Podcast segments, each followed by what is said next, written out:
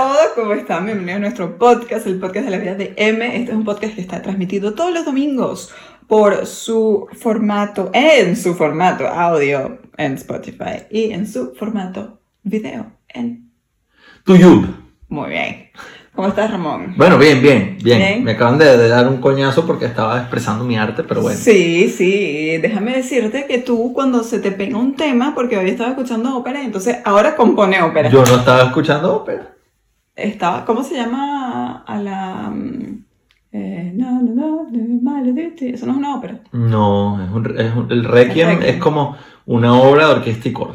Con solistas que da, pues, eh, el- da la, la casualidad que son cantantes de ópera, pero no es una ópera como tal. Ok, Es una misa, en realidad. Eso es lo que se llama una misa, escrito. ok. un- ¿Qué es una un- misa? La Una, una misa en la música es un, es un estilo de escritura en la que se hacen todas las partes de la misa, el ofertorio, pues la, la comunión y todo eso, pero eh, cada, cada una de las partes de la misa tiene una música. ¿no? Entonces la misa de Mozart es el requiem, ¿no? Que, que, que yo siempre le he dicho requiem, pero en realidad es requiem, porque la QU se pronuncia Q1, no ki, como en español. Pero a mí me parece que suena feo, ¿no? El requiem. Digo el requiem. Ok. Eh, sí. Fin, Y una pregunta. ¿qué pasó? Tengo muchas preguntas con respecto a la música, ahora que lo pienso. Ah, ¿sí? Podría ser un podcast interesante. ¿Quisieras hacer un podcast de la música entonces? Sí. ¿Sí? Porque habíamos Porque pensado yo, hacer hay, algo cosas completamente- que yo, hay cosas que yo no entiendo. A ver, ¿cuáles son tus Por dudas? ejemplo, ¿qué es un opus? El opus es el sistema de clasificación, pero no todos los sistemas de clasificación eran opus. Había Kegel, o había, eh, creo que en Bach era BWB. Eh, eh, a ver, era, era, era como un sistema de editorial. Porque, por ejemplo, yo, o sea, mi concierto favorito de la vida es el concierto número 2 para piano de Rachmaninoff, opus, Opus. 18. Opus 18. sí. Entonces, eso es como que cuando ellos, tú escribes una pieza, tú pones un opus para organizarla. Claro, pero eso es, depende de la edición, porque hay muchas. Por lo menos eh, Mozart nunca fue opus. Tú no encuentras ninguna pieza de Mozart que fuera opus. Ok. Eh, el- eh, eh, Mozart tenía el sistema Kegel, Que era un, eh, me, me parece que eran los editores los que organizaban la cuestión, o ellos mismos. Entonces no ponían, no ponían, eh, o sea, para no poner concierto número uno, después concierto número dos, concierto número tres, no, sino que tenían un opus que era como la, la, el- Pero quiere la decir, tú de la puedes, edición. tú puedes tener concierto número 2, opus 18, opus 17, opus tal. Sí, Ah, ok. Le Claro. llamas concierto 2 y entonces... No, eh, eh, imagínate que tú escribes, qué sé yo, eh, una pieza, eh, las sonatas para piano, escribes seis. Las seis sonatas para piano en sol mayor o en la tonalidad que sea, opus 1. Entonces después si escribes el concierto para piano no va a ser opus 1. Ok. Escribes el concierto para pianos, opus 2 en ese caso. Eh, Pero Mozart es diferente, pero era Kegel. Ok. Entonces, eh, a veces Mozart tú ves que tenía Kegel 850, no, no tanto, pero muchos Kegel, por ejemplo, muchas cosas. Porque tú crees que a la gente no le gusta la música clásica.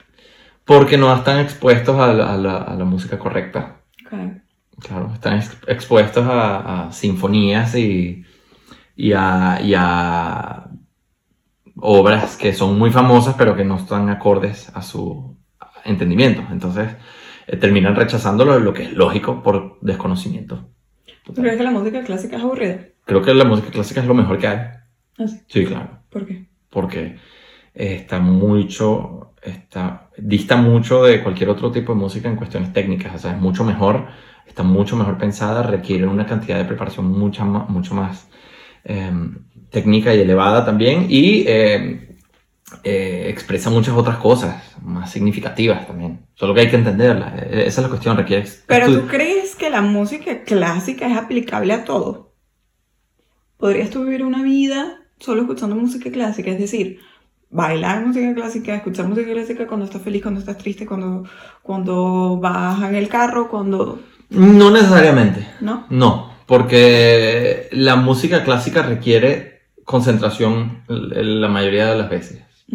Es, o sea, sí, es cierto que antes de, de que se destapara el, el- el- el romanticismo, ¿no? La música clásica, por decir clásica, que en realidad eso es un error, no debería decirse música clásica, pero ahorita lo explicamos.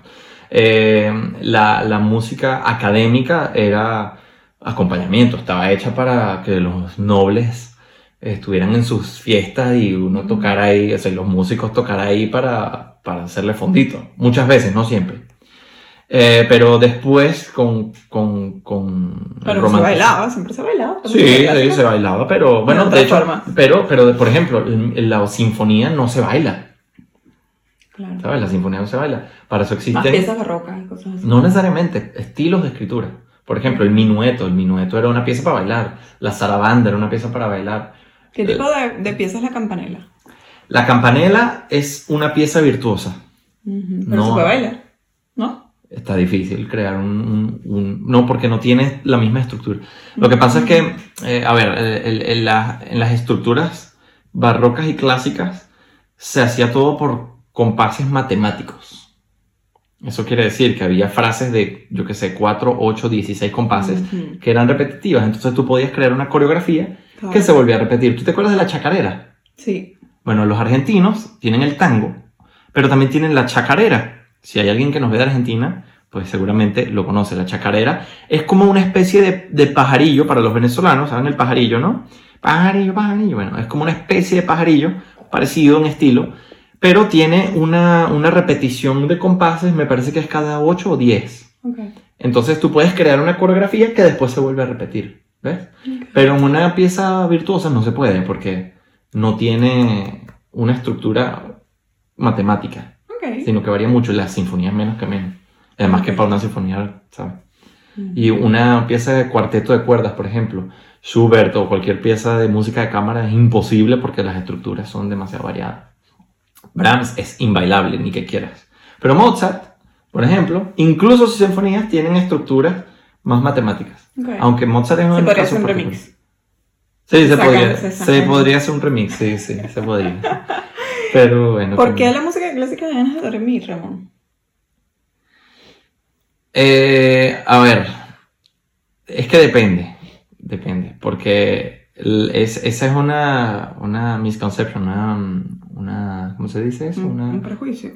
podría ser, sí, una, sí, porque idea preconcebida. idea preconcebida, claro, porque eso depende de lo que tú escuchas, eh, del tipo de música, o sea, porque el, el principio de la quinta de Beethoven es imposible dormir, ni que quieras, ni que lleves a una persona que está durmiendo, se va a dormir, pero eventualmente en otros movimientos sí se va a dormir, entonces, em, quizás es porque la gente piensa que la música clásica es así, pero no, y es nuevamente el punto eh, del principio, que están expuestos a el tipo de música equivocado. Yo recuerdo que una vez estábamos en España y Ramón estaba tocando en la iglesia.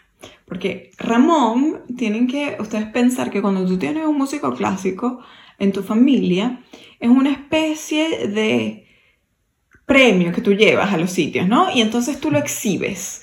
Y, y cuando tú estás en, en algún sitio con tus amigos o lo que quieras, tú lo llevas y entonces es como un juguete que tú le, le enseñas, mira esto que hace, y entonces algo así, ¿no? Sin, sin ofender completamente, es simplemente que es un poco así, ¿no? Sí, sí. Es como que te quieren mostrar Sí, la gente. Entonces la abuela le dice, ah, no toca, toca.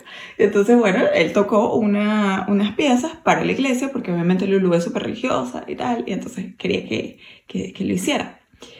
Y recuerdo muy bien que uno de los cumplidos de esas belliñas, de, la- de las viejitas que estaban ahí, fue, ¡Ah!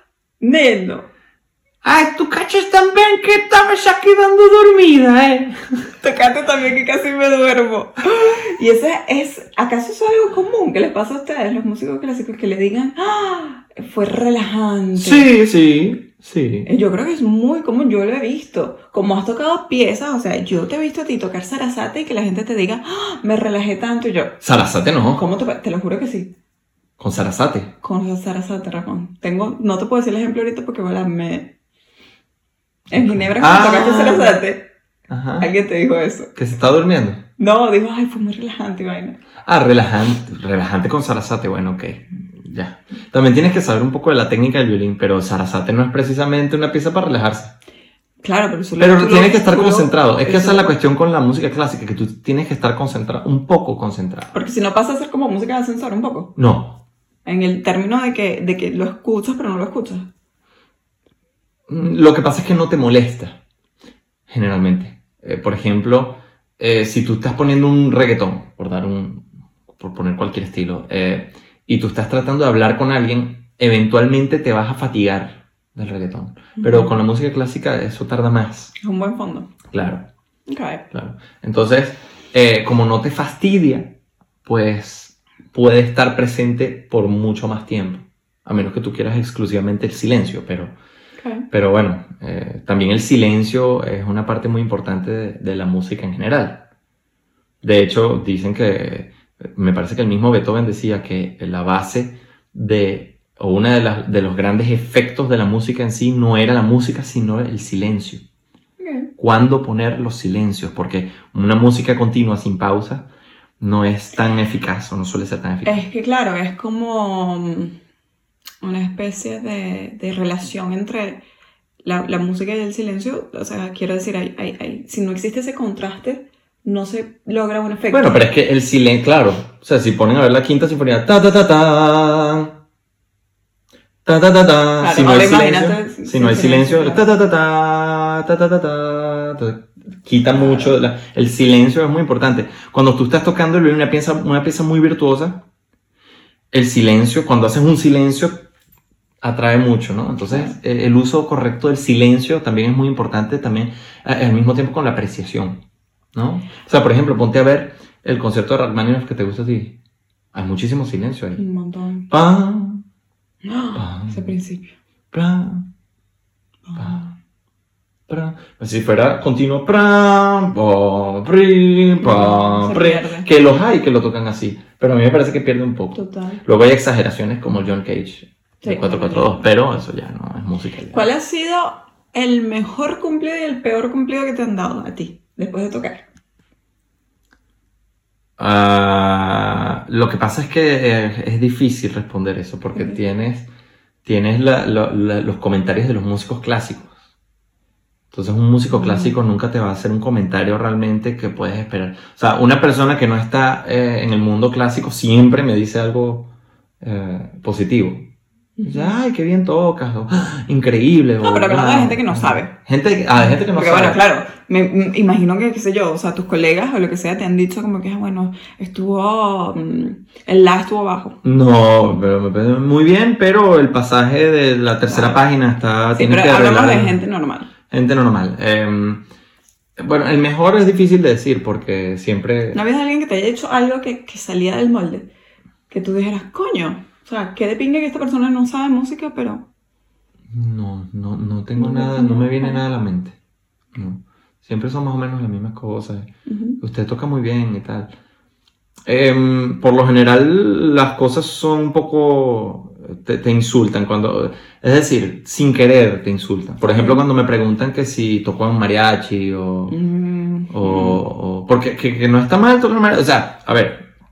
Una cosa es cuando tú tocas en un mariachi, yo nunca he tocado un mariachi, pero hay algunos músicos, de hecho, de hecho, em, em, em, Giuseppe, Yo le iba a decir el de mar.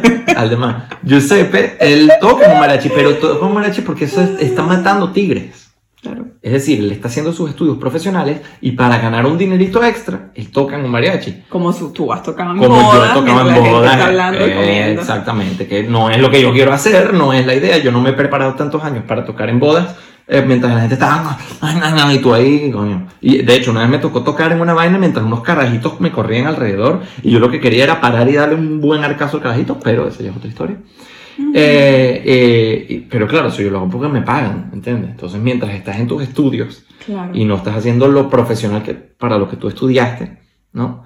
Pero tú entiendes. ¿no? Quiero decir, o sea, yo creo que cuando la pregunta viene de alguien con buenas intenciones, tú entiendes que realmente Sí, viene de la sí, ignorancia. Sí, sí, sí. En cambio, si alguien te lo dice así como, "Ay, No, sí, sí, pero, pero, o sea, que me digan, por ejemplo, a mí o a cualquiera de mis compañeros que si nosotros estamos estudiando para tocar en un mariachi, es como, bueno, pero ya la forzaron. pues, pero- ¿sabes? Un mariachi, no sé. Yo te tengo uno. ¿Qué otros instrumentos tocas? ¿Qué otros instrumentos tocas? Claro, esa también eh, puede ser un poco un insulto.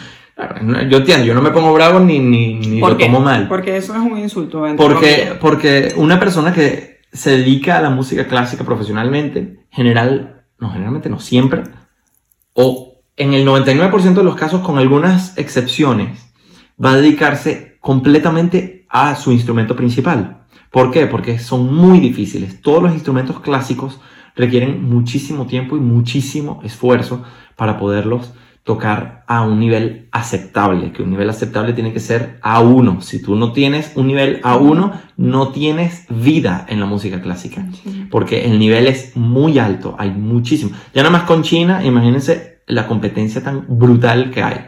Entonces, eh, todos los violinistas clásicos se dedican exclusivamente al violín. La mayoría sabe tocar, bueno, la mayoría sabe algunas cosas, nociones básicas de piano. Eh, como yo, yo no soy pianista. yo cuando me dicen, no, tocas muy el piano, no, yo toco muy mal el piano. O sea, un pianista ve mi, nivel de, piano eh, es básico.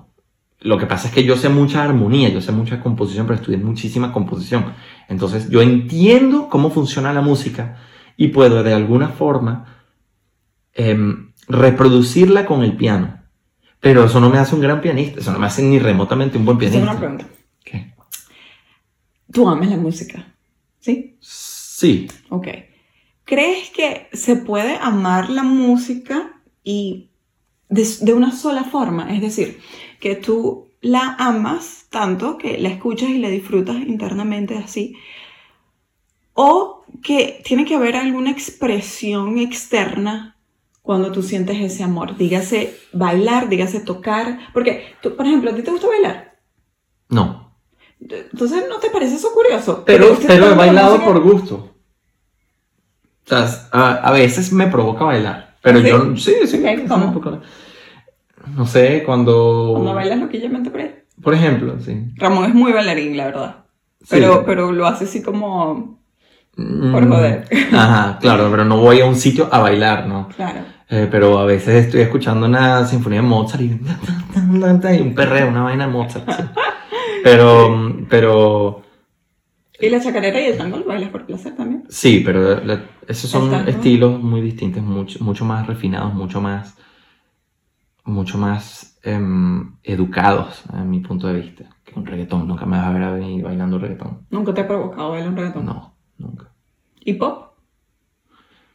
Tampoco, me parece que el pop es más como para cantar, así, un todo un poco, tal, mm. ¿sabes? Divertir, porque el, pop está muy bien, el pop es una música, es una música divertida, es una música eh, chévere para pasar el rato, no es una música extremadamente, no, ni remotamente eh, trabajada ni desarrollada, pero es una música interesante para pasar el rato.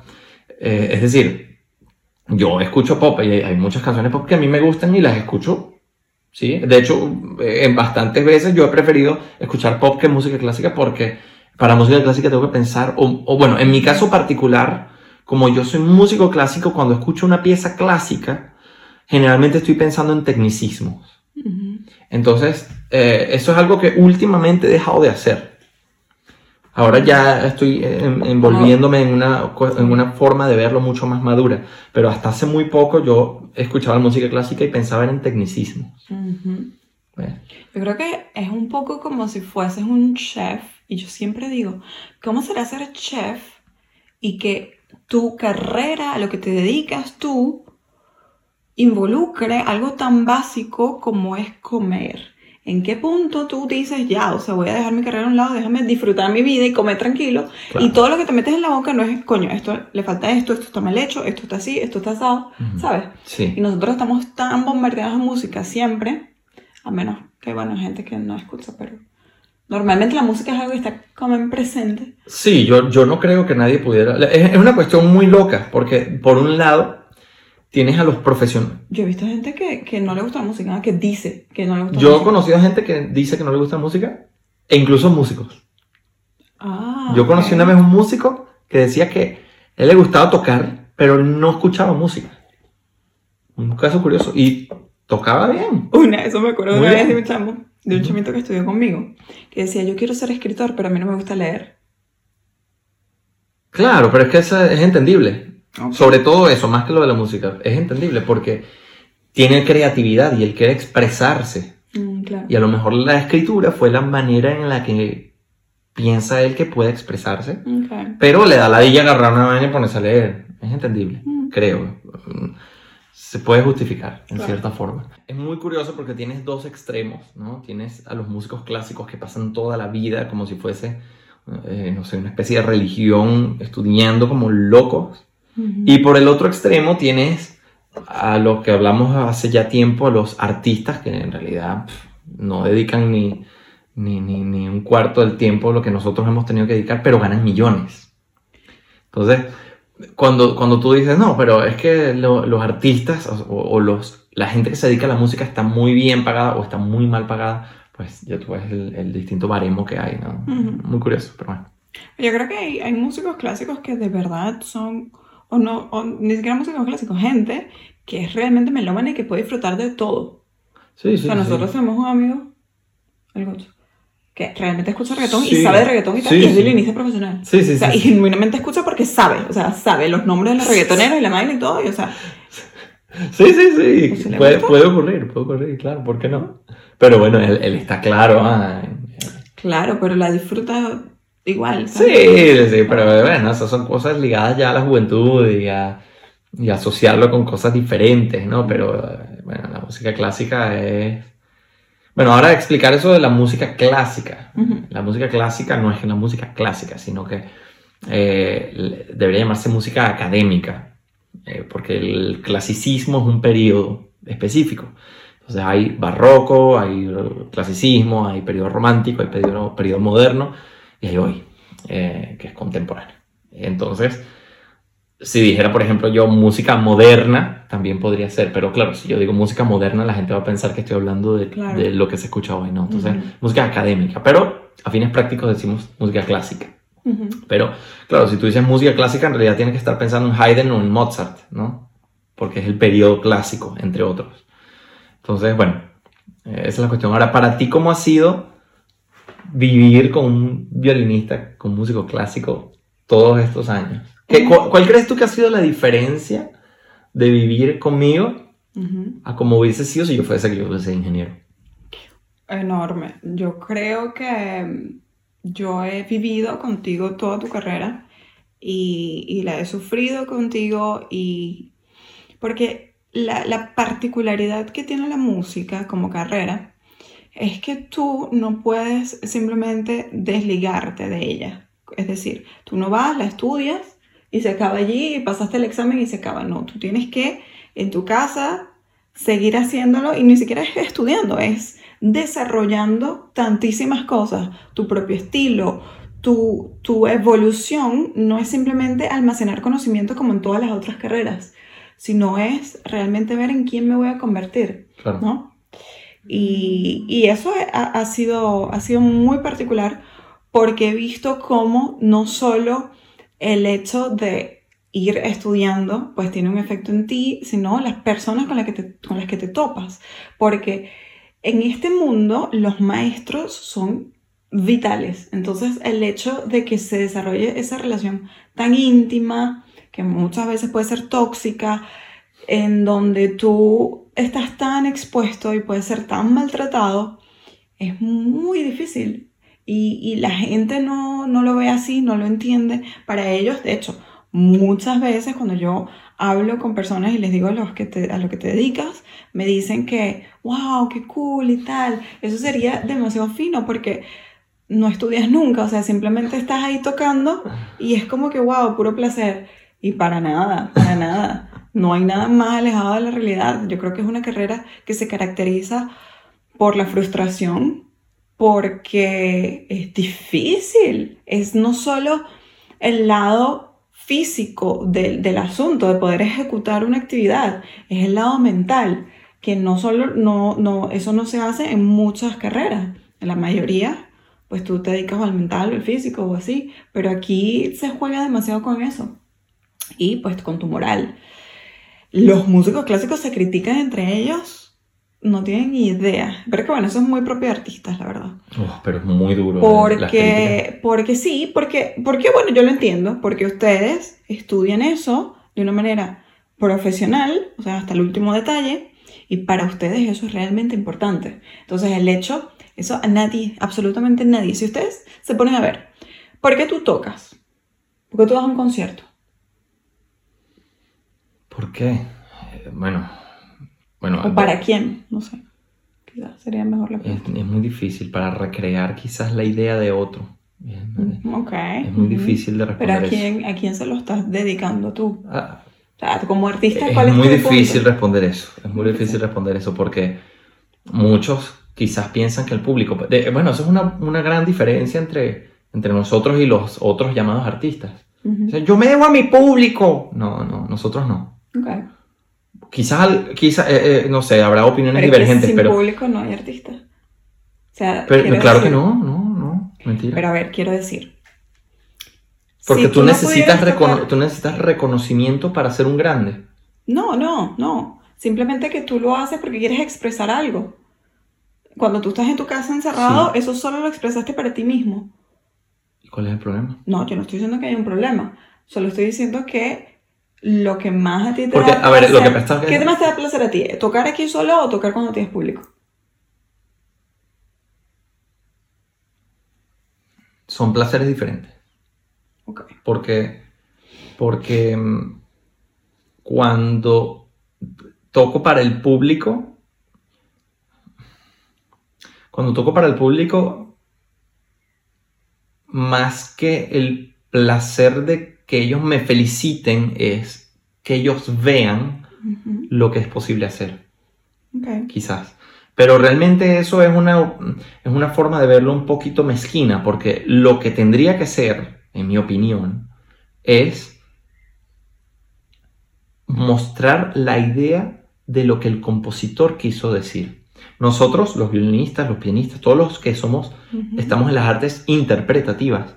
Lo que estamos haciendo y somos simplemente links, somos simplemente intermediarios entre la idea de un compositor y su destino final, que puede ser cualquiera, no tiene que ser necesariamente el público. De hecho, hay grandes compositores que escribieron grandes obras para ellos mismos, es decir, porque era lo que sentían, necesitaban sacarlo, Ujú. no para mostrárselo a un público, él sabía mierda. De hecho, muchísimas veces, por ejemplo, Schubert decía, o sea, a mí nadie, yo, lo que yo escribo, a mí debería mantenerme el Estado, porque yo soy archísimo, pero nadie le importa un coño, pero ¿saben qué? Yo lo escribo porque es lo que yo siento, Schubert que hoy se considera el padre de la música de cámara, prácticamente. Pero, entonces, la, la idea es que cuando tú abordas una obra, una obra profunda de verdad, ¿no? Vamos a decir una obra complicada que sería, por ejemplo, una sonata, la sonata número 3 de Brahms, o la 2, o la 1, cualquiera de las sonatas de Brahms, que son muy, muy intensas, son muy profundas. ¿no? Entonces tú lo que, lo que debería hacer un intérprete es estudiar Brahms, no solamente las notas, no solamente lo que está escrito, sino ver todo el contexto, todo lo que está allí, y tratar de entender la mente de Brahms para poderlo sacar. ¿Y en qué punto entra tu interpretación? Porque no hay nada más variopinto que escuchar una pieza tocada por diferentes personas. Sí, No hay ni una sola que suene igual. no, es verdad, pero, pero es que tienes que, depende, porque está, una cosa es la interpretación, otra es el estilo.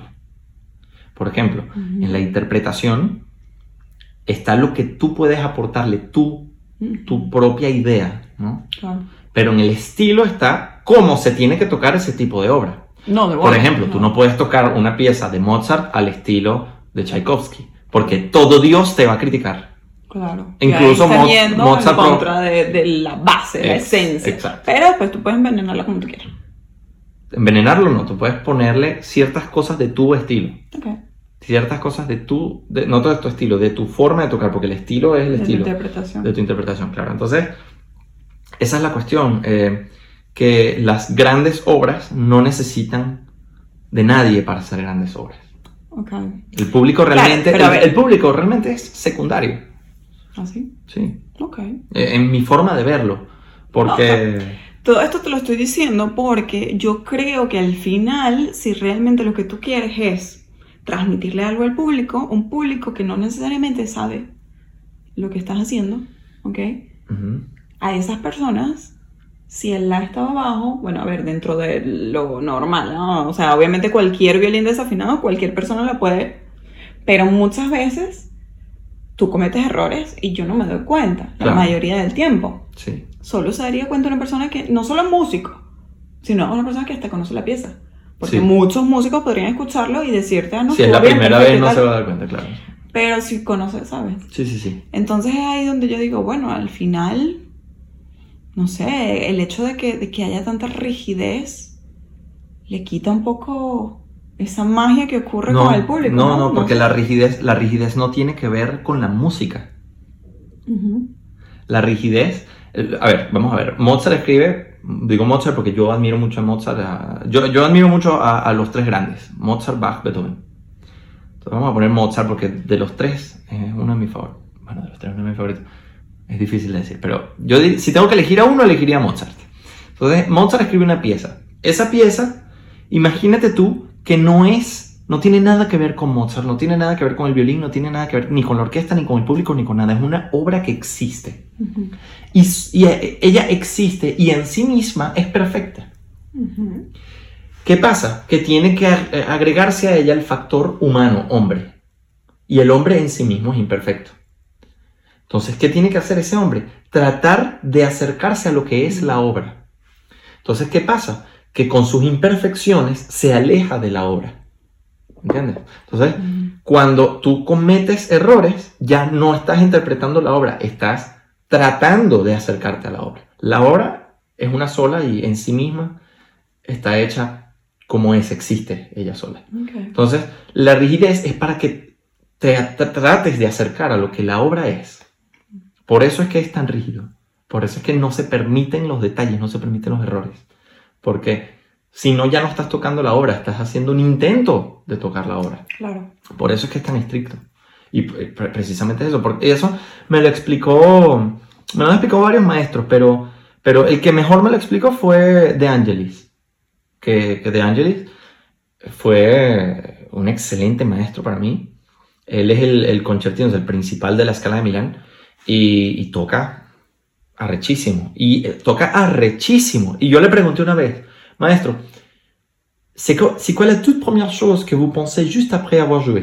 ¿Cuál es la primera cosa que usted piensa después de que tocó un concierto? Y me dijo que yo joue como un merde. Que yo toco como una mierda. Marico, el concertino de la escala de Milán, después de salir a un concierto, piensa que toca como una mierda. Entonces, ¿Te parece horrible eso? no, porque yo, eh, de una forma sí, de otra no, porque yo entiendo que para él la forma en la que tocó no se acercó lo suficiente a lo que él pensaba que tenía que ser la obra. Entonces, todos, es raro que tú escuches a un violinista, un verdadero violinista, que te vaya a decir, verga, toqué arrecho, toqué bien, verga, no, todos están inconformes. Es raro que tú encuentres un violinista que te diga, Mm. Coño, verga, toque arrecho, ninguno. Los que sí, Lisa Sterling, eh, músicos de- así de pacotilla que, que, que están haciendo y bailando y vaina y haciendo ridiculeces en, en YouTube, en cualquier, ningún violinista, ningún, no, ningún músico clásico que realmente entienda, bueno, no entienda, no, intente entender la, la grandeza de una obra de un compositor grande, va a estar satisfecho con su interpretación. Eh, entonces, él dijo que yo como mierda, que yo toque como una, que yo toco como una mierda. Entonces, es, la cuestión, los músicos clásicos su- sufren mucho, padecen mucho e intentan acercarse quizás. Y eso me lo dijo De Angelis, que tú sabes cómo es. ¿No? Entonces, es difícil, es muy difícil. Eh, yo también, ah, yo, yo nunca he salido de un concierto diciendo, "Ah, salí bien, año. No, siempre digo, pude haberlo hecho mejor. Y está el caso del tipo este que, que tocó el Reina Elizabeth. Se lo puedes contar tú, tú lo conoces, ¿no? ¿Te acuerdas? Bueno, básicamente se volvió loco después de tocar. Ya, el, de el ganar tipo, el tipo mejor tocaba del mundo. el el mejor eh, concurso, concurso. del mundo. Y salió y dijeron, no, el primer premio. El tipo, ¿y qué? Pero si toqué como una mierda. Tú escuchas la grabación y es perfecto, el sonido es cristalino, impecable, la afinación es una vaina perfecta. ¿Tú crees que los músicos tienen una buena salud mental? No. Yo no conozco ningún músico clásico que esté totalmente bien de la cabeza. Tú no estás viendo la cabeza. Yo quiero creer que sí. Pero, eh, eh, ergo, bien de la cabeza, eh, quiere decir eh, que, que no haya tenido traumas. Mm, ¿no? ok. Em, pero, pero, a ver, yo no estoy loco, pero sí he arrastrado cosas que por el violín han jugado un, par- un papel importante en mi personalidad. De- del violín no haber existido nunca en mi vida, probablemente yo sería muy distinto. No, no las cosas que he aprendido de eso, pero como yo me relaciono con la sociedad. Sí. Y yo no creo que ningún músico clásico esté totalmente sano de la cabeza. Es un, es un, es un mundo muy duro, muy sucio. Sí, sí, sí. Aunque hay, hay quien lo ve de una forma diferente, pero, pero es raro. Generalmente el mundo clásico es un mundo muy duro, muy ¿Por qué? Porque lo, por la exigencia que estábamos justamente hablando. Sí, por la exigencia, por la competencia. Bueno, yo por- creo que el arte a alto nivel en general es así. Imagínate las bailarinas, que ahí ya se juega salud, físico. Sí, sí, sí. bueno, es ustedes que- también terminan deformados. Sí, sí, terminas con, mira, aquí yo tengo mi marquita, con mi, mi hueso que está mal puesto, y de hecho si me tocan los hombros está...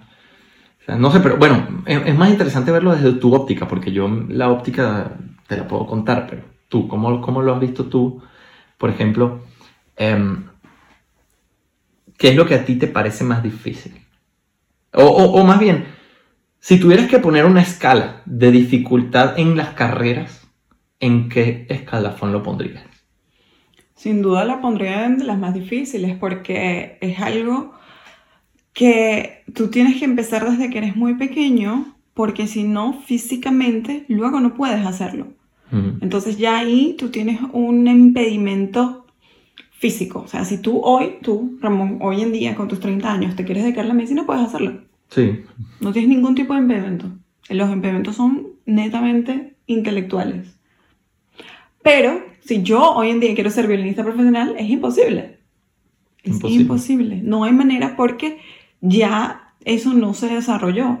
Entonces, ya nada más por eso hace que ustedes comiencen también a prepararse para una carrera y a decidirse por esta carrera en unas edades extremadamente tempranas que un niño no tiene idea. Yo, si yo considero que a los 18 años uno no debería elegir qué carrera va a hacer por el resto de su vida, imagínate un niño a los 10, que ya a los 10 te tienes que poner serio. no, ya a los días estás tarde.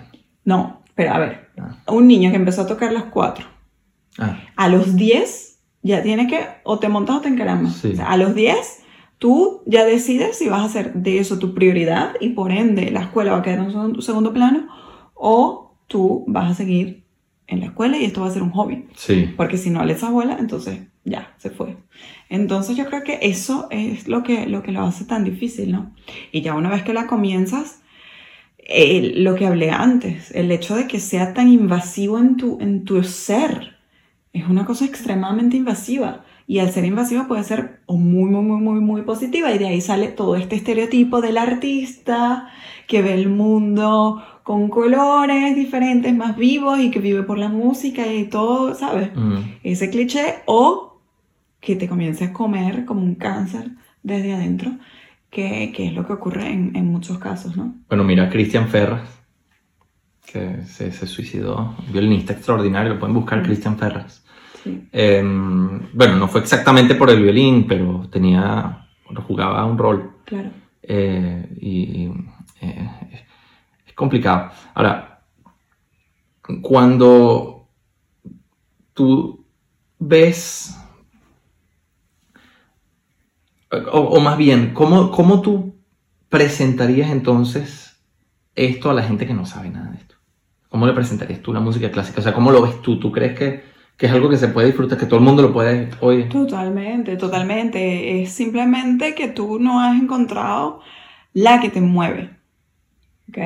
Porque primero tienes que entender que no toda la vas a entender. Mm, Y eso es principal. O sea, tú y yo somos el mejor ejemplo. Yo he estado expuesta a la música clásica desde hace que más de una década. 15 años casi. Sí, de, de forma intensiva. Y, y yo no entiendo, obviamente, es completamente normal que no lo entienda. Y tengo acceso a un entendimiento gracias a ti, pero que no llegan, no te llegan ni por los talones. Entonces hay ciertas piezas que tú escuchas que a mí no me hablan porque no tengo el conocimiento. Es como que yo empiece a ustedes a hablarles aquí de física cuántica y les estoy diciendo lo más importante, el secreto del universo, pero como ustedes no saben de eso, ni yo, ya, o sea, no les llega el mensaje. Claro. Pues lo mismo, ¿no? Entonces yo tengo cierto acceso que al que he estado, gracias a mi exposición, puedo tener, puedo llegar allí, a, a entender y a disfrutarla y a escucharla y a que sea parte de, de- de- de mi vida.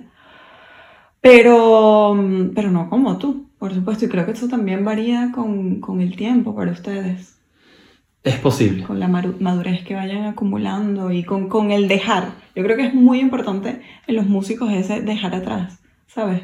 Ese ya no soy estudiante, ya puedo hacer lo que, lo que yo quiera, ya puedo darme la libertad de disfrutarla ahora porque nadie me está evaluando y porque, porque siento un poco más de libertad en, en ese aspecto, ¿no? Sí, sí, sí. Eso es muy difícil. Pero respondiendo a tu pregunta, sin duda, yo estoy segura de que hay una pieza y hay un compositor que a ti, que estás viendo, te gusta, simplemente tienes que escucharla y saber cuál es, porque es muy fácil abrumarse. Claro, y es es que muy fácil dormirse y es muy fácil, ¿sabes? Es que ese es el problema, claro, claro. Y, y cualquier persona me dice, no, pero yo quiero escuchar Beethoven, que man, y ponen ahí ah, cualquier sinfonía y ven y empiezan, coño, chamo, y después de 15 minutos es así como que ver. Vamos a darle abajo Qué ladilla, weón. 10 piezas, nuestras 10 piezas favoritas que creemos que cualquier persona puede escuchar. Ok, eso está bueno, ok. Ok, Tú dale. pones 5 y yo pongo 5, Clásica. por supuesto. Ok, ok, bueno, una cosa importante también es que hay que escucharla más de una vez. Sí. No pueden escucharla una vez y, bueno, sí me gustó. Diga- diga- pónganselo así. ¿Cuántas veces ustedes no han escuchado una canción popular, ok? De pop, de reggaetón, de lo que sea? La escuchas una vez y, y después de una semana estás pegadísimo con la vaina y dices, ¿qué? Claro, Al principio es- no me gustaba lo mismo. Es lo mismo. Es Exactamente exactamente lo mismo. Sí, sí, sí, sí. Me acuerdo de Harry. Me escribió por, por, por Facebook. Mira, chamo, ¿cuál era esa pieza que, que. Pues, él era reggaetonero así duro. Y entonces yo le digo, coño, Harry. Eso en el colegio, imagínense. Eh, Coño, Harry, escucha esta vaina. Y le pongo un fragmento del concierto de Tchaikovsky donde toca la orquesta. Que es tan bonito ese tema. Verga, y el chamo todavía hoy me escribe, mira chamo, pero ¿cómo era esa vaina? El otro día la estaba cantando así y no la consigo. Y yo, coño, te mando el concierto de Tchaikovsky otra vez. Ah, sí, sí. No, no, entonces claro, pero porque estuvo expuesto a lo que era. Claro. Y, y casualmente a él, el Tchaikovsky le, le, le, le, le cambió algo ahí. Y, y imagínate, un reggaetonero de toda la vida escuchando Tchaikovsky. Ujú. Pero eso es porque a él le pega. Hay gente que Tchaikovsky quizás no hay tanto amor. Yo Tchaikovsky me gusta, pero no soy tan así tanto, ¿no? Tienes que encontrar eso. Mira, hay cosas en la vida que son tan difíciles de encontrar. Mira, pareja es difícil de encontrar. Un terapeuta es difícil de encontrar porque, o sea, ponte a pensar que tú te abras a una persona que te entiende y que te dé buenos consejos. ¿Eh? Está difícil. Está difícil. Sí, Y tu compositor. sí, sí. O sea, tiene que ser un compositor que, que te mueva, que te hable a ti, que cuando tú lo escuches tú digas, mierda, esto es lo que yo sentía y él lo puso en notas. Claro. Y eso, cuando ocurre eso es, mire, si eso les ocurre, a mí me pasa con Arjona, que es una buena así y tal, escribe una frase y tal, una canción y yo digo, "Ah, eso es lo que yo siento, como no se me ocurrió, claro, lo mismo, pero ahora imagínense a un nivel mucho más profundo, es lo que ocurre con la música clásica. Claro, claro, claro. Y además que es todo, todo lo que hay alrededor, ¿no? Porque... Y todos tenemos acceso a eso, y así que eso, eso es lo que les queremos dejar con, con este episodio en particular de hoy, que, que es para todos y que es un mundo fascinante, que te abre muchas posibilidades, te sensibiliza un montón y, y que es parte de nosotros, así que hay que, hay que explorarlo. ¿Tú alguna vez fuiste a una de mis clases? He ido un montón. ¿Qué es lo que recuerdas así peor, peor, peor? La reacción de tu profesor al escucharte tocar y tu cara. Eso es lo, lo peor, yo creo. Sí, porque imagínense que ustedes están haciendo una exposición y que la persona que te está viendo, tú, tú trabajaste, tú estudiaste por, para que sonara lo mejor posible, entonces tú expones lo que estás haciendo y la persona te dice que es una mierda. Es, du- es duro. Es durísimo. Pero peor es cuando no te dicen nada, que nada más. No, bueno, mi profesor tenía, la peor de todas. La peor de todas. Una era cuando se ponía así. ¿no? Pero la peor de todas era cuando te escuchaba así y ponía la mano aquí. Y así, así con la cabeza. Uy, ya tú, ya tú, yo estaba tocando y ya lo veía y ya decía, uy, uf. Yo estudié con él cuatro años. De esos cuatro años, una clase me fue bien. Y tenía clase una vez por semana. Mm. Una clase me fue bien. Y lo peor es que para esa clase no había estudiado tanto. No, Casi nada, porque dije, como siempre me jode, igualito me va a joder. Así que no voy a estudiar casi. Y, y marico, y me dice, y ¿sabes qué me dice? Finalmente tú trabajas, pues. Porque tenía acento italiano. Finalmente tú trabajas, pues. Por fin estudiaste algo. Y yo, marico, sí estudio un montón todos los días. Y hoy que no estudié. Pero eso es porque estaba relajado. Claro. Y toqué siendo yo, porque claro, el problema de las clases de violín es que llegas tan estresado. Yo no sé, algunos de mis compañeros tocaban su vaina tranquilos, yo no, yo me estresaba mucho porque yo quería tocar lo mejor posible y me estresaba tanto que estaba con... Y entonces esa vez no estudié, dije, ¿qué? Ujú. Y toqué tan relajado y toda mi vaina. Y le gustó. Uno o dos veces me pasó. Con el concierto de Tchaikovsky me- también me hizo, ah, me gustó, me gustó, que hasta me vinieron a felicitar mis otros compañeros que, mira, el profesor está hablando de ti, vaina. Y yo, coño, qué raro. Pero bueno, eh, nada, bueno, qué, qué épocas, qué épocas. Bueno, pues nada, espero que, que les haya gu- gustado, de verdad. Em, gracias, Ramoncito, por compartir estas, estas experiencias. bueno, sí, pues de nada. Pues nada, nos vemos pronto. Y nada, que les dejamos las, las canciones. Las canciones. Las canciones, se llama la gente las canciones. No, las piezas. Yo el próximo que me diga canciones le voy a dar un lepe virtual. Piezas. Piezas. Besito.